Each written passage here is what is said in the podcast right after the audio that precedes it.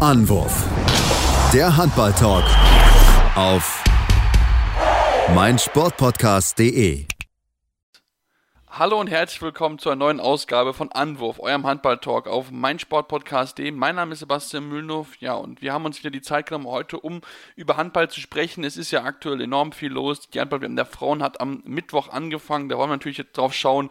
Und aber auch natürlich in der Bundesliga geht es die heiße Phase vor der Nationalmannschaftspause los. Auch da ist jetzt schon der erweiterte Kader für Deutschland zuge äh, ja, nominiert worden, bekannt geworden im Endeffekt. Und darüber wollen wir sprechen. Mein Name ist Sebastian Mühlenhoff und ich mache das wie gewohnt nicht alleine, sondern meinen geschätzten Experten an meiner Seite, den lieben Tim Detmer. Hallo Tim. Hallo Sebastian. Ja, Tim, lass uns heute mit den, mit den Damen anfangen. Ähm, natürlich auch aufgrund des Themas, dass ja die Handball-WM aktuell in Spanien stattfindet. Die deutsche Mannschaft hat am Donnerstag ihr erstes Spiel gehabt gegen Tschechien. 31 zu 21 ähm, kann man eigentlich sagen, standesgemäß, aber ist nicht immer selbstverständlich, dass man auch gut in ein großes Turnier startet. Absolut richtig. Ähm, das haben wir in den letzten Jahren immer mal wieder gesehen, dass vor allem, oder es ist ja allseits bekannt, dass gerade dieses erste Gruppenspiel immer ja, ein bisschen unangenehm ist. Man muss sich finden. Man hatte wieder nicht so viel Vorbereitungszeit, wie es immer so ist.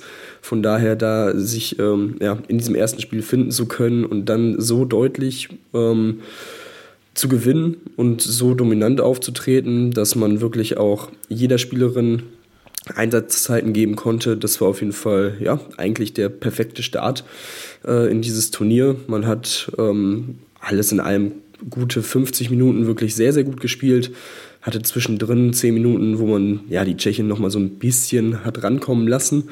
Aber dadurch, dass die Führung dort schon so groß war, war es eher irrelevant und kann dann halt auch noch mal passieren. Ähm, von daher, das da ist es dann auch nicht so schlecht bei einer 10 Tore, äh, bei einem 10 Tore Sieg immer noch so ein paar Dinge zu haben, äh, die man verbessern kann und ähm, für, die, für die nächsten Spiele. Von daher Auftakt mehr als geglückt. Ja, so will ich es eigentlich auch sagen. Ich meine, das ist ein Gegner, eine gegnerische Mannschaft gewesen, Gegnerin, die du besiegen musst. Tschechien ist jetzt halt nicht die äh, Mannschaft in den internationalen Wettbewerb, die man, äh, die als Stolperstein sich ausgemacht hat, aber trotzdem muss natürlich da erstmal gut, solide rangehen. Sie haben es, wie gesagt, gut gemacht, schon zur Halbzeit 17 zu 10 vorne weg gewesen. Ähm, insgesamt wirklich eine runde Leistung, 65% Wurfquote. Die Torhüterinnen waren damit insgesamt 40% gehaltener Bälle. Also da hat man auch, was auch wichtig sein kann, auch wirklich vielen den Spielerinnen auch einfach Spielzeit gegeben. Denn gerade hinten raus, Tim, könnte es ja etwas sein, was enorm wichtig einfach wird, wenn, äh, wenn man da wirklich in große Mannschaft rankommen muss und dann halt ähm, natürlich auch die, äh, ja, dann die Frage der Kraft sein wird im Endeffekt. Ja, genau. Also das Turnier wird hoffentlich lang sein für die deutsche Mannschaft. Und von daher ist es da sehr, sehr wichtig, ähm, direkt zu Beginn jeder Spielerin ihre Spielzeit zu, zu geben und geben zu können. Ähm, vor allem weil man eben, ja, also wie gesagt, das ist wichtig, vor allem mit einigen Debütantinnen, äh, das wollte ich sagen. Ähm, und ja, für die ist es sehr, sehr wichtig gewesen, eben so ins Turnier zu kommen. Das haben sie sehr gut genutzt. Ähm, die Wurfquote von 65 Prozent ist äh, ja, für, eine, für ein deutsches Team im Vergleich zu vergangenen Turnieren auch äh, mehr als solide, auf jeden Fall. Du hast die Torhüterinnenleistung angesprochen. 36% bei Dina Eckerle, 43% bei Katharina Filter. Also auch sehr, sehr gut, dass die beiden direkt ins Turnier gekommen sind äh, und ja, mit einer sehr guten Leistung starten konnten. Und ja, da, damit hat man sich ja jetzt auch schon mindestens mal sehr, sehr großen Kurs äh, auf die Hauptrunde ähm, gesetzt, äh, dadurch, dass ja die ersten drei in der Gruppe weiterkommen. Und von daher, das sieht dann jetzt schon mal ganz gut aus, aber jetzt gilt es natürlich in den nächsten beiden Partien äh, gegen Ungarn und die Slowakei dementsprechend auch Punkte mitzunehmen ähm, für diese Hauptrunde. Und ähm, ja, wenn sie das so runterspielen, müssten sie in beiden Spielen auf jeden Fall auch äh, das Potenzial haben, diese Spiele zu gewinnen. Und ja, aber warten wir mal ab. Äh, nicht, nicht zu voreilig äh, nach vorne schauen. Äh, von daher, jetzt geht es am Samstag ja erstmal weiter mit dem Spiel gegen die Slowakei. Und von daher, das, äh, da bin ich auch recht optimistisch. Ja, das, das bin ich äh, insgesamt prinzipiell auch. Ähm, wie gesagt, ähm, es ist jetzt nicht unbedingt der große Gegner, der dort vor der Brust gewesen ist, aber trotzdem ist es wichtig, dass man da schon von Selbstvertrauen sagt, auch gerade für die kommenden Gegner. Du hast angesprochen, dieser Gegner ist, äh, ist Slowakei in der Gruppe. Auch da muss man sich jetzt nicht vor verstecken, haben mit sechs Toren jetzt gegen Ungarn verloren am, am Donnerstag ähm, und da hatten wir auch schon mit Ungarn ist die Mannschaft, die man schlagen muss, gerade natürlich auch mit Blick auf die Hauptrunde, wo es darum geht, wichtige Punkte mitzusammeln. Also von daher ein weiterer Gegner, den man vielleicht nicht unterschätzen sollte, wo man sich aber trotzdem noch ein bisschen einspielen kann, noch ein bisschen werden einfach ins Turnier reinkommen, wo man auch natürlich auch gefordert ist, 160 Minuten wach zu sein und sich halt keine Fehler zu erlauben, wie wir es ja schon von der deutschen Mannschaft ähm, ja, zu Genüge kennen im Endeffekt. Absolut. Ähm, das, das ist der, der Schlüssel. Ähm, und wie gesagt, Slowakei, wie, du hast es gesagt, ich sehe es auch so, dass man sie eigentlich schlagen muss. Ähm, und dann hat man vielleicht auch da wieder die Möglichkeit, noch ein paar Sachen ja, ja, so einen gewissen Feinschliff reinzubekommen für dieses wichtige Ungarn-Spiel. Das wird dann wahrscheinlich nochmal eine andere, andere Geschichte. Die Ungarn äh, sind wieder ja, sehr gut reingestartet mit dem Sechs-Tore-Sieg gegen die Slowakei und sind wahrscheinlich dann auch ähm, ja, nochmal ein anderes Niveau. Da muss man dann wahrscheinlich auch 60 Minuten auf allerhöchstem Niveau agieren. Und ähm, von daher, ja, kann man sich, ist dieses äh, ist der Spielplan eigentlich äh, ziemlich gut für die deutsche Mannschaft äh, konzipiert worden ja, eigentlich ziemlich gut konzipiert worden. Ne? Wir hören viel Konjunktiv. Ähm, wir werden es natürlich genau beobachten. Am, am Samstag geht es weiter für die deutsche Mannschaft in der Gruppe E. Ähm, das ist die Gruppe, in der sie aktuell äh, spielen und in der sie diesen Turnier spielen werden. Und wir haben es ja angesprochen. Es ist dann natürlich, gibt eine Hauptrunde und da wir jetzt 32 Teams erstmalig bei einer Frauen-WM mit dabei haben, ist natürlich umso wichtiger, Punkte mitzunehmen, denn nur die ersten zwei der Hauptrunden, da es vier Hauptrunden geben wird, kommen weiter und da hat man die über Kreuzgruppe mit einer starken dänischen Mannschaft, die wir auch schon gesehen haben in den letzten Jahren durchaus für Furore gesorgt haben und die jetzt auch ja, sehr, sehr gut ins Knie geschaltet sind. 34 zu 16 gegen Tunesien, sehr standesgemäß. Also da haben sie auch sofort nichts anbrennen lassen, dass sie hier ähm, ja, wieder Richtung Halbfinale oder mehr sogar spazieren wollen. Ja, ähm, generell die Ergebnisse des gestrigen Tages oder der beiden äh, ersten beiden Tage schon ziemlich deutlich, was vor allem die Vergleiche zwischen europäischen Teams und äh, Teams von anderen Kontinenten angeht. Also Dänemark 34-16 gegen Tunesien, standesgemäß äh, trifft es, glaube ich, ganz gut. Ähm, ansonsten die Österreicherinnen, die sich gegen China mit elf Toren durchsetzen konnten. Äh, Ansonsten die Spanierin, äh, die nach einer schwierigen ersten Halbzeit äh, im Eröffnungsspiel am Ende mit 16 gegen Argentinien gewinnen und äh, die zweite Halbzeit aber sowas von deutlich gewinnen. Also ähm, ja, da sieht man schon, dass ja, der Fokus schon sehr auch wieder auf den europäischen Teams liegt. Ähm, aber andere, äh, wie zum Beispiel Südkorea, darf man auch nicht unterschätzen. Die sind auch sehr gut reingestartet mit äh, einem 14-Tore-Sieg. Also einige interessante Ergebnisse gestern äh, und deutliche Ergebnisse.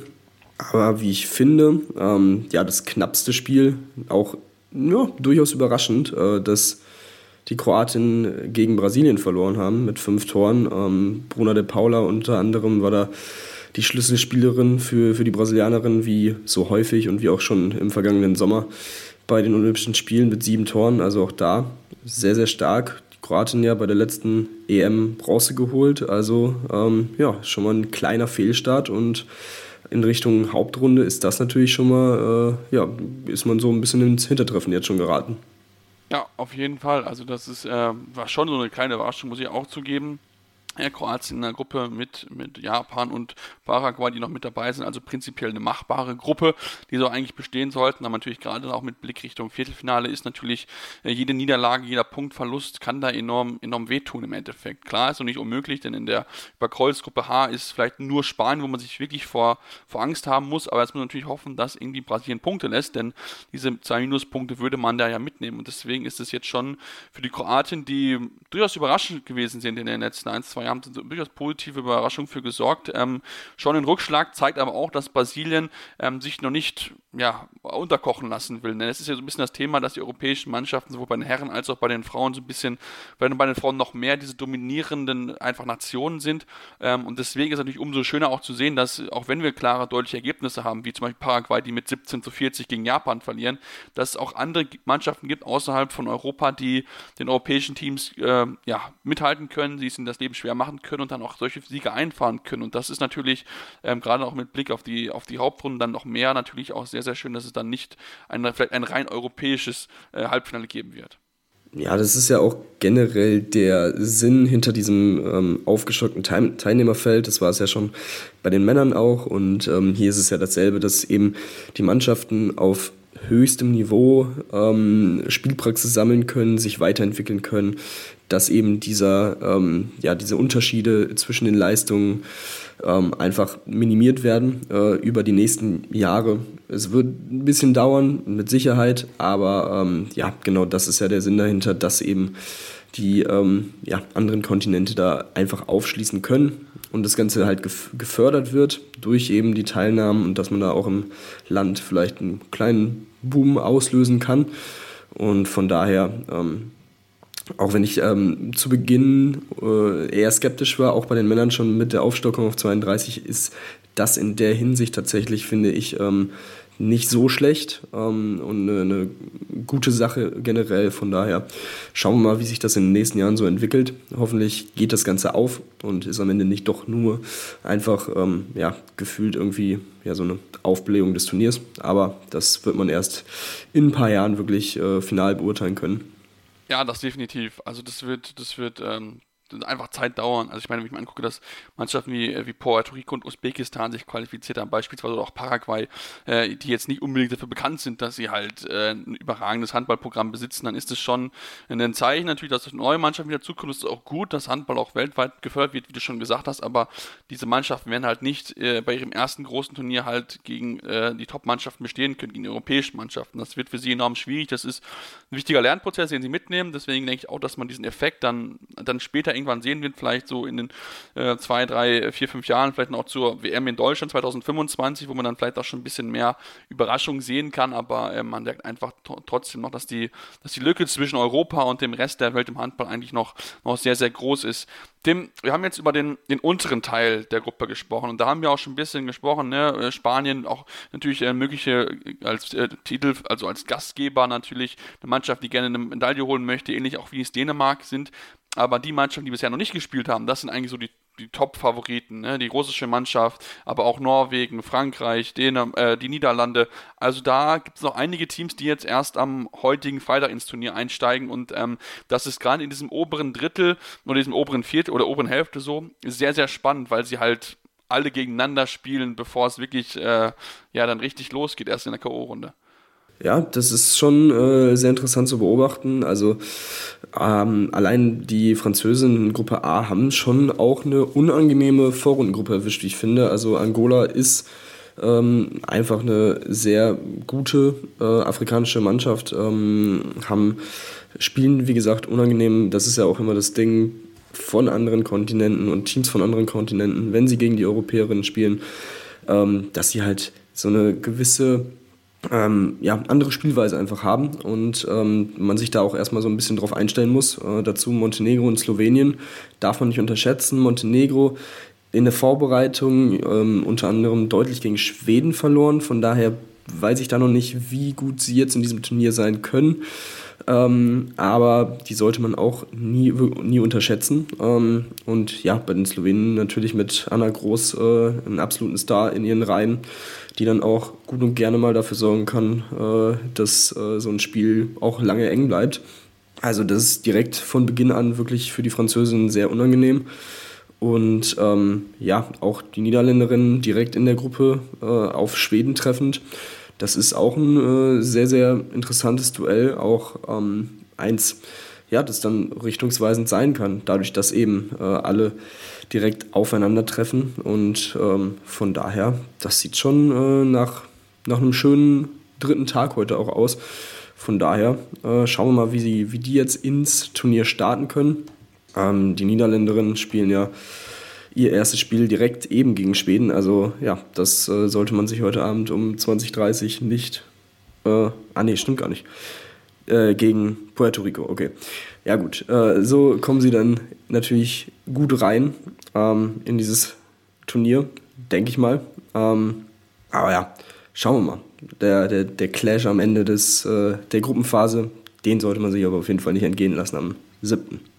Nee, das definitiv nicht. Man sollte sich allgemein, gerade auch wenn es mit Blick Richtung Haupttraining geht, wenig Spiele entgehen lassen, weil es enorm spannend ist. Klar, jetzt natürlich in der Vorrunde haben wir halt noch Mannschaften dabei, die halt nach ein, zwei Schritte halt zum internationalen Wettbewerbsfähigkeit halt brauchen, um halt gegen Top-Mannschaften zu bestehen. Deswegen gibt es halt solche relativ deutlichen Siege, wie wir sie jetzt schon gesehen haben in den ersten zwei Tagen. Aber wie gesagt, das sind einfach Mannschaften, die halt äh, wenig Erfahrung haben. Deswegen will ich das jetzt auch nicht allzu überbewerten. Ich weiß, wir werden auf jeden Fall ein tolles Turnier haben. Da bin ich mir ganz, ganz sicher. Wir werden auch weiterhin das verfolgen.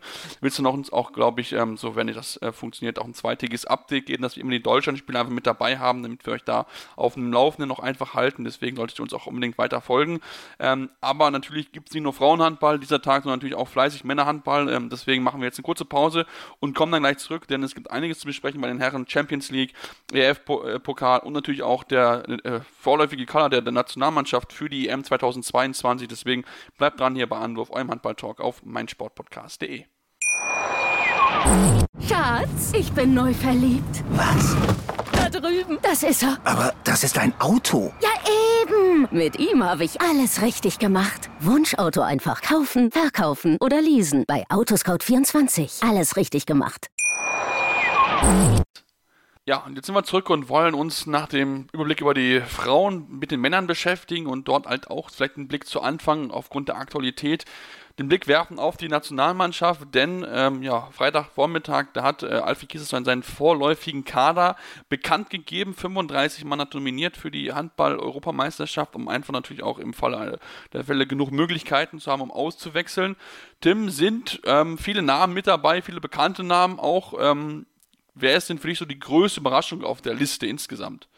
Um, ähm, das ist eine gute Frage. Ich denke mal, rein objektiv gesehen sind äh, Überraschungen natürlich in gewisser Weise Hendrik Wagner und äh, Julian Köster, dadurch, dass sie eben beide ähm, in der zweiten Liga unterwegs sind, ähm, aber dadurch, dass sie auch in den letzten Lehrgängen auch schon dabei waren, ist die Überraschung da jetzt nicht so groß. Ich bin gespannt, ob sie auch wirklich realistische Chancen auf den Kader am Ende haben.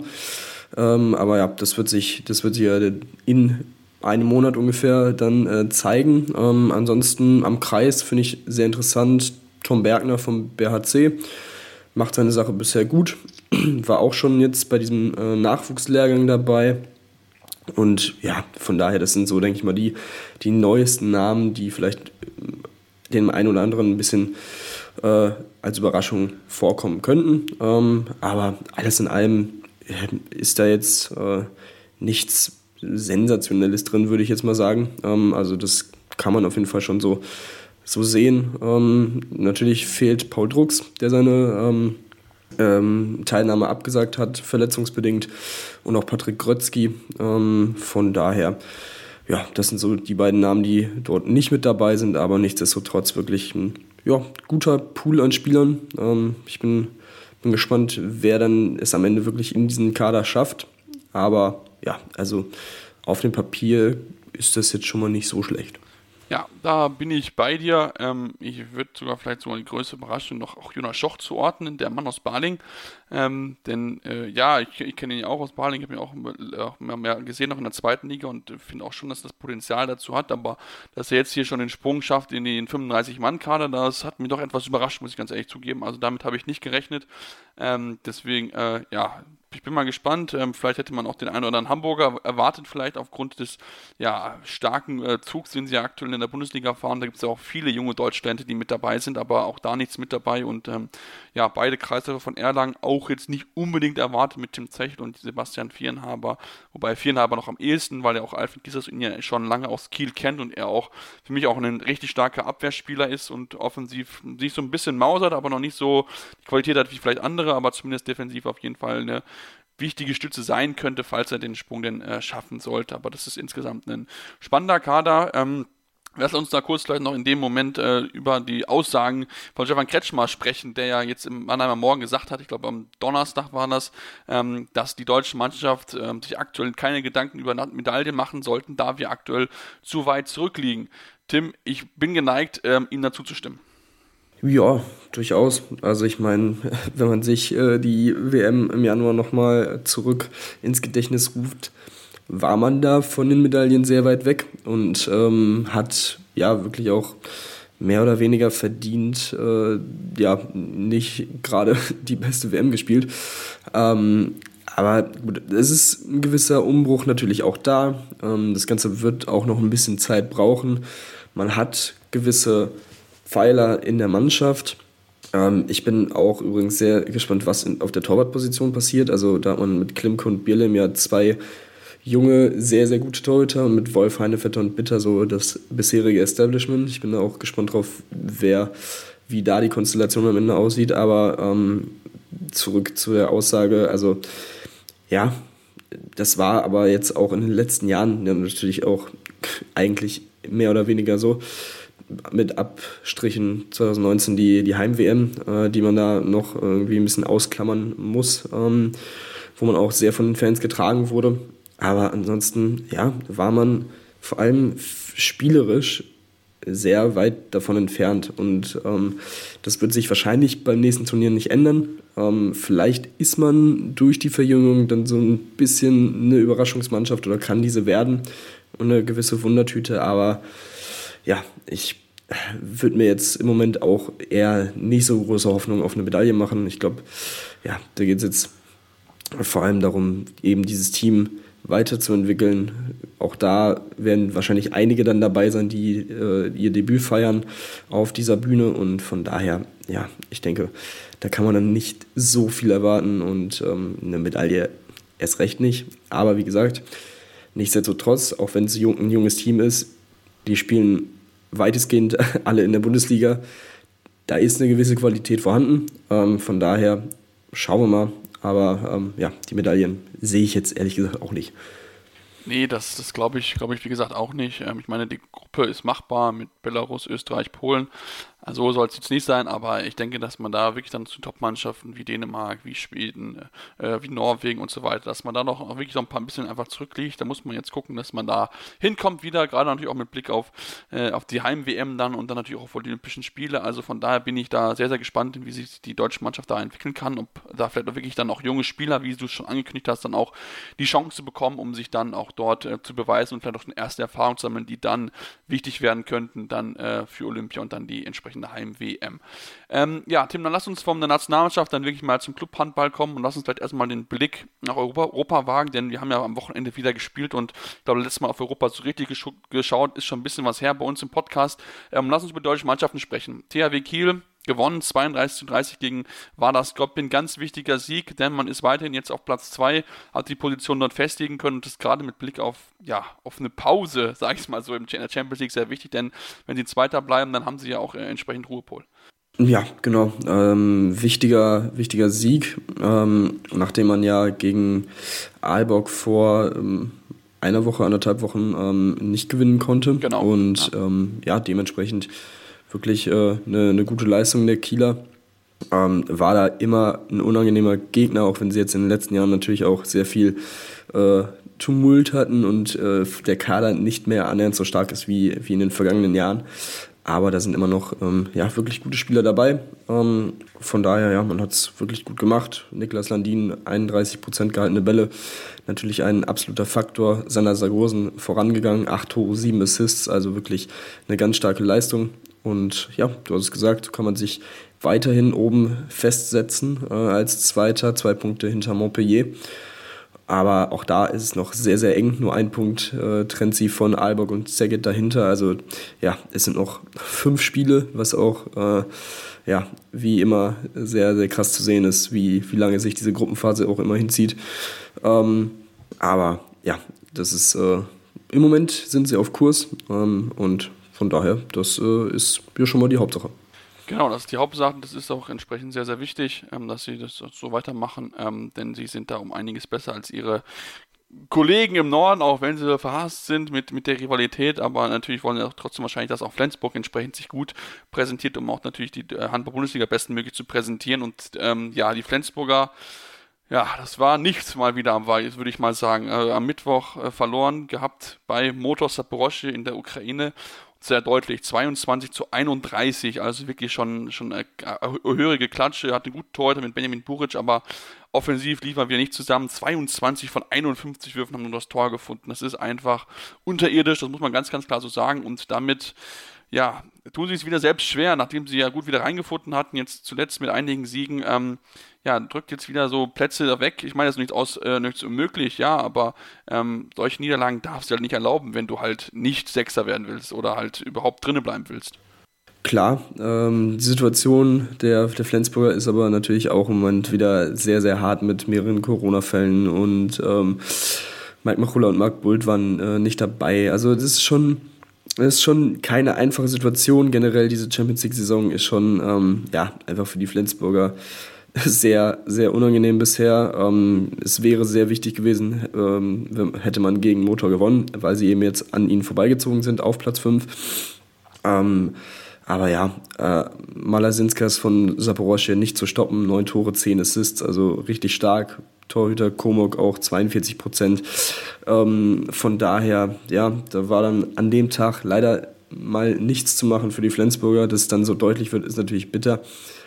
Ähm, aber ja, gut, irgendwie, ja, ich bin mir nicht so sicher, ob man vielleicht in der Champions League jetzt schon so ein bisschen so zumindest im Hinterkopf hat, okay, ja, wenn es hier jetzt nicht so läuft, ist es nicht ganz so schlimm. Dann schauen wir uns lieber für die, für die Bundesliga, wo es ja trotz der Probleme wirklich noch gut läuft, verhältnismäßig, und wo man ja doch äh, realistische Chancen weiterhin auf den zweiten Platz hat. Und äh, die Champions League-Teilnahme, ich denke, das wird das primäre Ziel sein. Mal gucken, was dann in der K.O.-Phase noch geht. Ähm, aber wenn man sie erreicht natürlich, das äh, steht ja auch noch nicht fest für die Flensburger. Also zwei Punkte nur vor Porto und auch drei Punkte vor Bukarest. Also ja, da gilt es in den nächsten fünf Spielen nochmal alles reinzuwerfen. Aber einfacher wird die Situation wahrscheinlich nicht. Nee, definitiv nicht, weil man hat sich jetzt ein bisschen, hatte sich vorher ein bisschen Luft verschaffen können und jetzt ist wieder die Luft ein bisschen enger geworden. Ich meine, die Gruppe ist sowieso unheimlich spannend. Ich meine, Kielce hat es als erstes Verein seit langer Zeit geschafft, zweimal in Barcelona zu besiegen.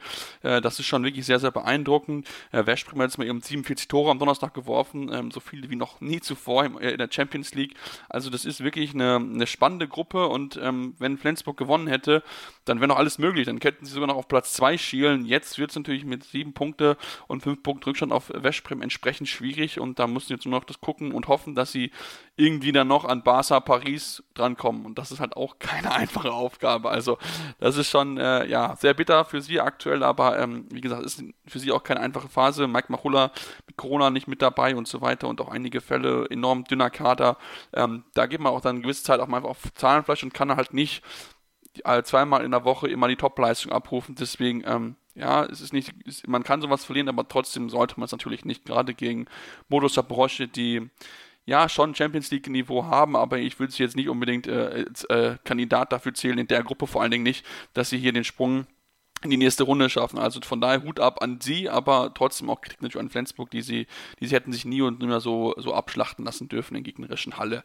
Ähm, lass uns dann den Blick werfen zur äh, European League, denn auch dort ist natürlich die Gruppenphase voll am Laufen und da muss man sagen, aus deutscher Sicht, Tim, läuft es da aktuell richtig, richtig gut, denn sowohl Magdeburg als auch Berlin stehen aktuell sehr gut oben und auch, vielleicht ein bisschen überraschend, Lemgo Lippe, erst ein einziges Spiel verloren, jetzt wieder gegen äh, äh, Chefs, äh, Medvedevskov gewinnen können unter der Woche. Also die machen echt Spaß, muss ich zugeben.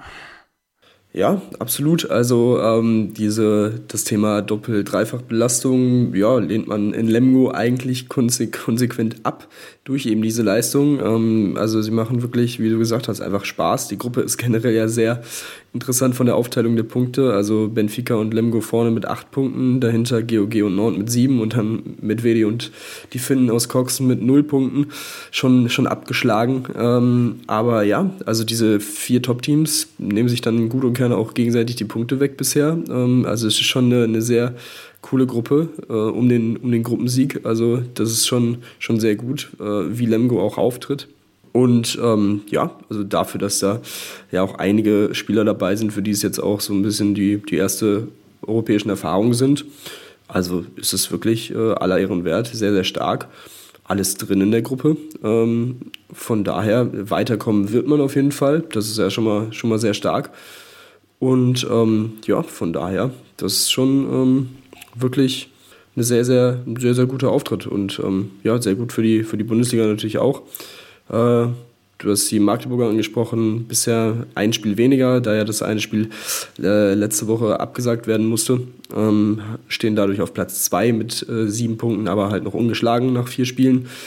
Äh, bisher einen Punkt erst äh, abgegeben an La Rioja aus Logroño in Spanien und die Füchse auch fünf Siege nach fünf Spielen.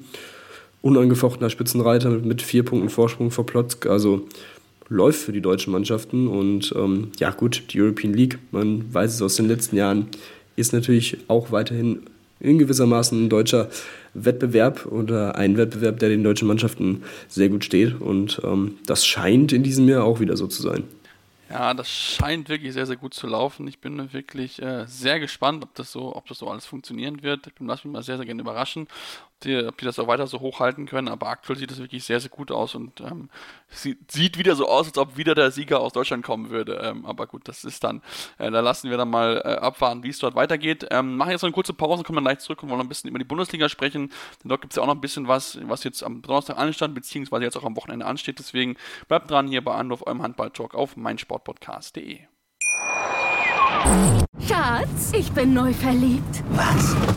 Da drüben. Das ist er. Aber das ist ein Auto. Ja, eben. Mit ihm habe ich alles richtig gemacht. Wunschauto einfach kaufen, verkaufen oder leasen. Bei Autoscout24. Alles richtig gemacht.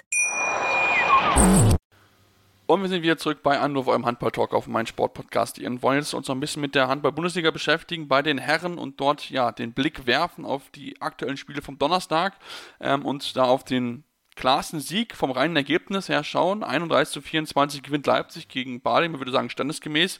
Aber Tim, zur Halbzeit 16 zu 15. Ähm, also es war durchaus ein knappes Spiel, bevor Baling dann ja leider hat abreißen lassen müssen. Genau, ja. Also äh, in der ersten Halbzeit war es wirklich ein Duell auf Augenhöhe. Die Leipziger haben sich, ähm, ja, hatten einen Fehlstart mit 0 zu 3, mussten sich erstmal in die Partie kämpfen, äh, haben das dann auch gut gemacht und eben bis zur Pause dann die Führung auch übernommen. Ähm, in der zweiten Halbzeit war Balingen auch eigentlich lange mit dran, bis zum 19 zu 18. Ähm, und ja, dann kam eben ein 6 zu 1 Lauf, der das Spiel dann entschieden hat, von der 37. bis zur 43. Minute. Aber alles in allem war es keine schlechte Leistung von Barling und wie ich finde auch diese sieben Tore ein Ticken zu hoch. Ähm, das fand Jens Böckle auch, deswegen er war auch alles in allem sehr zufrieden, ähm, gerade weil man auch Personalprobleme hat im Moment ähm, mit, dem, mit dem Spiel. Ja, man kann, wie gesagt, einiges Positives rausziehen, wird sich jetzt wahrscheinlich auch nicht lange ja, mit, den, mit dem Ergebnis äh, weiter beschäftigen und einfach nach vorne blicken, ist in der aktuellen Situation in Barling wahrscheinlich auch ja, das Beste und ähm, wie gesagt, positive rausziehen. Es ist einiges da gewesen in diesem Spiel, auch wenn es dann am Ende vom Ergebnis her doch sehr deutlich ist. Aber gut, so kann das dann am Ende halt auch gegen so eine Mannschaft wie Leipzig eben passieren, wenn die ins Rollen kommen. Dann haben die auch das Potenzial, eben so ein Spiel dann auch so souverän dann abzuspulen mit dem kleinen Zwischensprint. Und ja, das haben sie äh, vor der Geisterkulisse in Leipzig auf jeden Fall gemacht.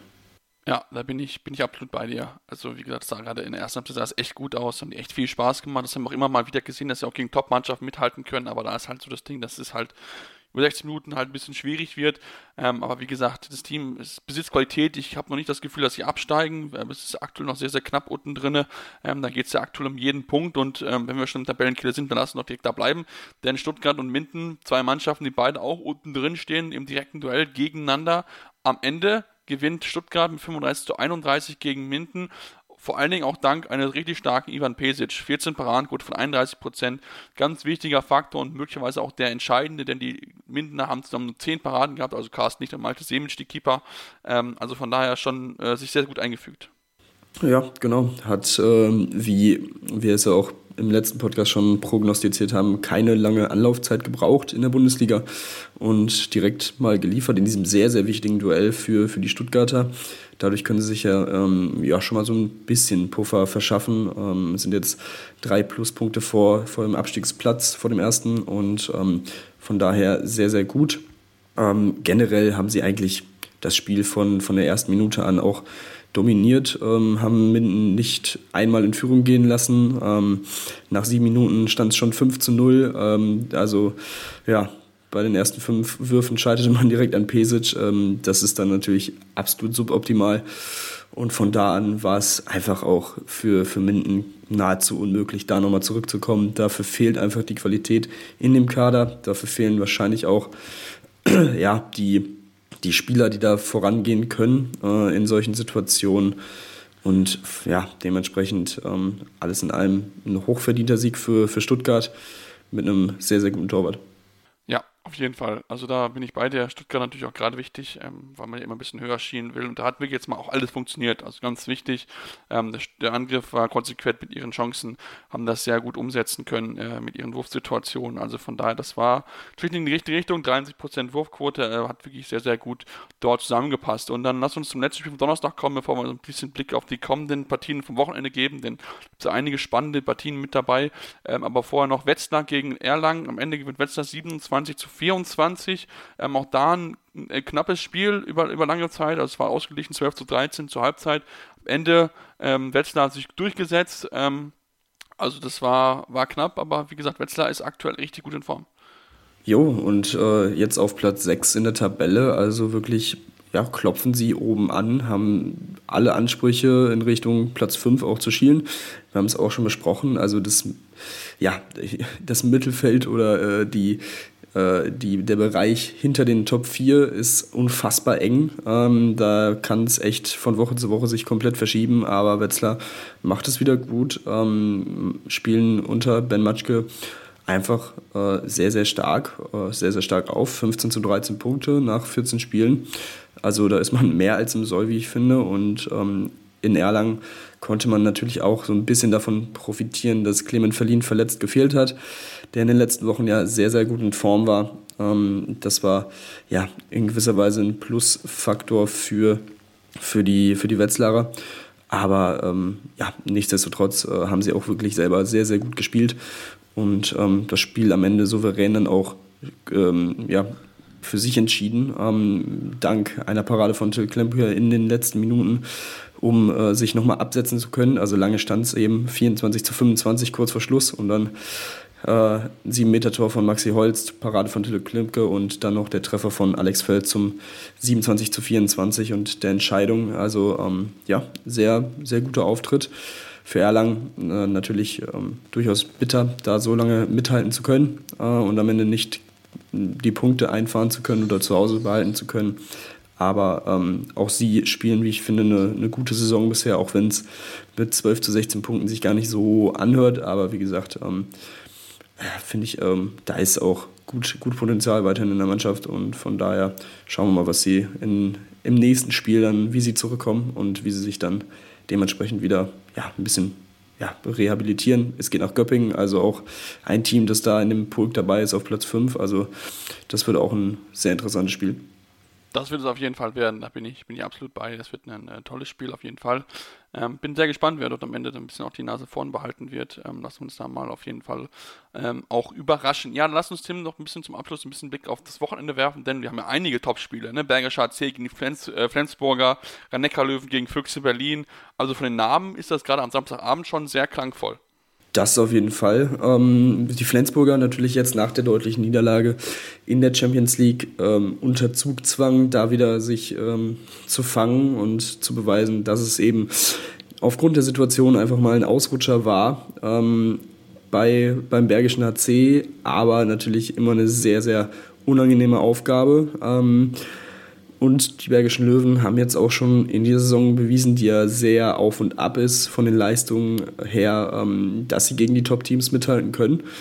Ähm, vor allem zu, zu Hause auch gut unterwegs sind. Also ähm, ja, das ist schon, äh, schon mal ein sehr interessantes Spiel am Samstag um 18.30 Uhr. Danach 20.30 Uhr Löwen gegen Berlin. Natürlich vom Namen her unfassbar interessante Partie. Ähm, die Löwen im Moment ja nur auf Platz 11 gegen den dritten. Das klingt so gar nicht mal nach einem Topspiel, aber auch hier, die Löwen sind eigentlich oder sollten ja eigentlich besser sein als dieser elfte Platz. Ähm, trotzdem für mich die Berliner, so wie sie im Moment spielen, auch jetzt äh, unter der Woche wieder in der European League, einfach sehr gut im Flow wieder, äh, nachdem man sich ja hier und da die, die ersten Niederlagen fangen musste ähm, in den vergangenen Wochen. Aber dementsprechend der, der Favorit für mich in der Partie. Aber nichtsdestotrotz, denke ich mal, wird das auch eine, eine sehr spannende Angelegenheit. Und wenn wir auf den Sonntag gucken, auch da sind äh, sehr schöne Spiele dabei. Also HSV Hamburg gegen Kiel um 13.40 Uhr am Sonntag das Topspiel. Also ähm, ja, da bin ich sehr gespannt, wie die Hamburger äh, auf, auf die Kieler treffen und ob sie die Kieler lange ärgern können. Ich würde es ihnen durchaus zutrauen. Klar, Kiel ist der Favorit und ähm, muss natürlich auch punkten, um, äh, keine Ahnung, ja, zum einen im Kampf um Platz 2 ähm, weiter vorzulegen, ähm, beziehungsweise dann nachzulegen, weil die Füchse ja schon gespielt haben dann. Ähm, aber ähm, das wird auf jeden Fall auch eine sehr unangenehme Aufgabe für die Kieler. Das wird es auf jeden Fall. Also das dürfen sie auf keinen Fall auf die, auf die leichte Schulter nehmen.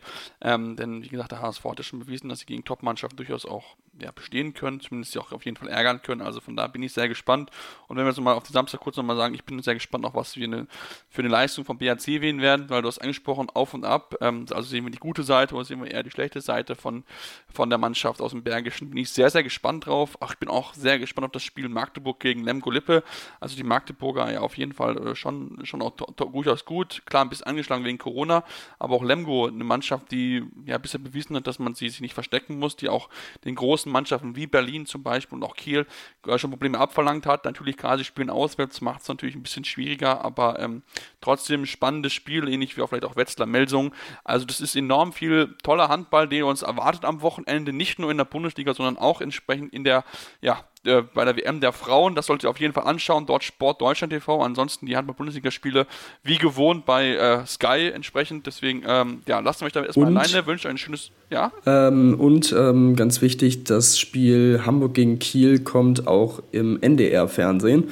Stimmt. Und äh, das Hessen-Derby Wetzlar gegen Melsung um 16 Uhr am Sonntag dann auch im Livestream des Hessischen Rundfunks. Also für diejenigen, die kein Sky haben, das äh, sollte man auf jeden Fall ausnutzen. Zwei wirklich sehr interessante Partien. Wetzlar-Melsung vor allem, ne, das Felix Danner Revanche-Derby. Ähm, schauen wir mal, äh, wie, er, wie er performt. Aber genau, das noch zur Info. Genau, das ist eine wichtige Info, eine wichtige Service-Info zum Ende nochmal für euch, damit ihr auch natürlich Handball gucken könnt am Wochenende. Wie gesagt, Sport Deutschland TV, Sky oder auch entsprechend die Regionalsender, wo ihr dann auch die Spiele verfolgen könnt. Ähm, uns wird es dann wahrscheinlich wieder äh, Samstag oder so geben, also wahrscheinlich schon relativ zeitnah. Die deutsche Mannschaft ähm, spielt ja entsprechend am Samstag, da auf jeden Fall reinschauen. Sport Deutschland TV, wie gesagt. Dann, ja, hört jetzt wieder von uns. Wir werden auf jeden Fall auf dem Laufenden. Natürlich reguläre Ausgaben jetzt von uns auch, aber natürlich jetzt erstmal ein Blick bei den Frauen auf die Weltmeisterschaft. Das ist enorm wichtig, enorm spannend und wir drücken natürlich den Damen die Daumen, dass sie da auch mit den Top-Mannschaften mithalten können. Ähm, ansonsten dürft ihr uns auch gerne Kommentare natürlich da leisten, äh, bei, bei iTunes ähm, gerne Rezensionen schreiben, aber auch gerne uns äh, liken, uns weiterempfehlen ähm, und äh, auch auf Folgen entsprechend bei Twitter mit dem Handle seppmaster56 findet ihr mich. Bei Tim ist es Tim-Detmar23, wo ihr ihn findet. Ähm, und da auch, wie gesagt, viel Handball gibt es auch auf jeden Fall. Und dann, ja, lassen wir uns auf ein, freuen wir uns auf ein tolles Handballwochenende. Beginnt heute Abend schon am Freitagabend mit äh, Handball, mit den Top-Favoriten bei der Handball-WM und geht über das ganze Wochenende weiter. Und dann gibt es bei uns natürlich wieder die aktuellsten News, die neuesten Entwicklungen im Handballsport. Und bis dahin wünsche ich euch alles, alles Gute hier und, und bis dann bei Anwurf, eurem Handballtalk auf meinsportpodcast.de. Schatz, ich bin neu verliebt. Was?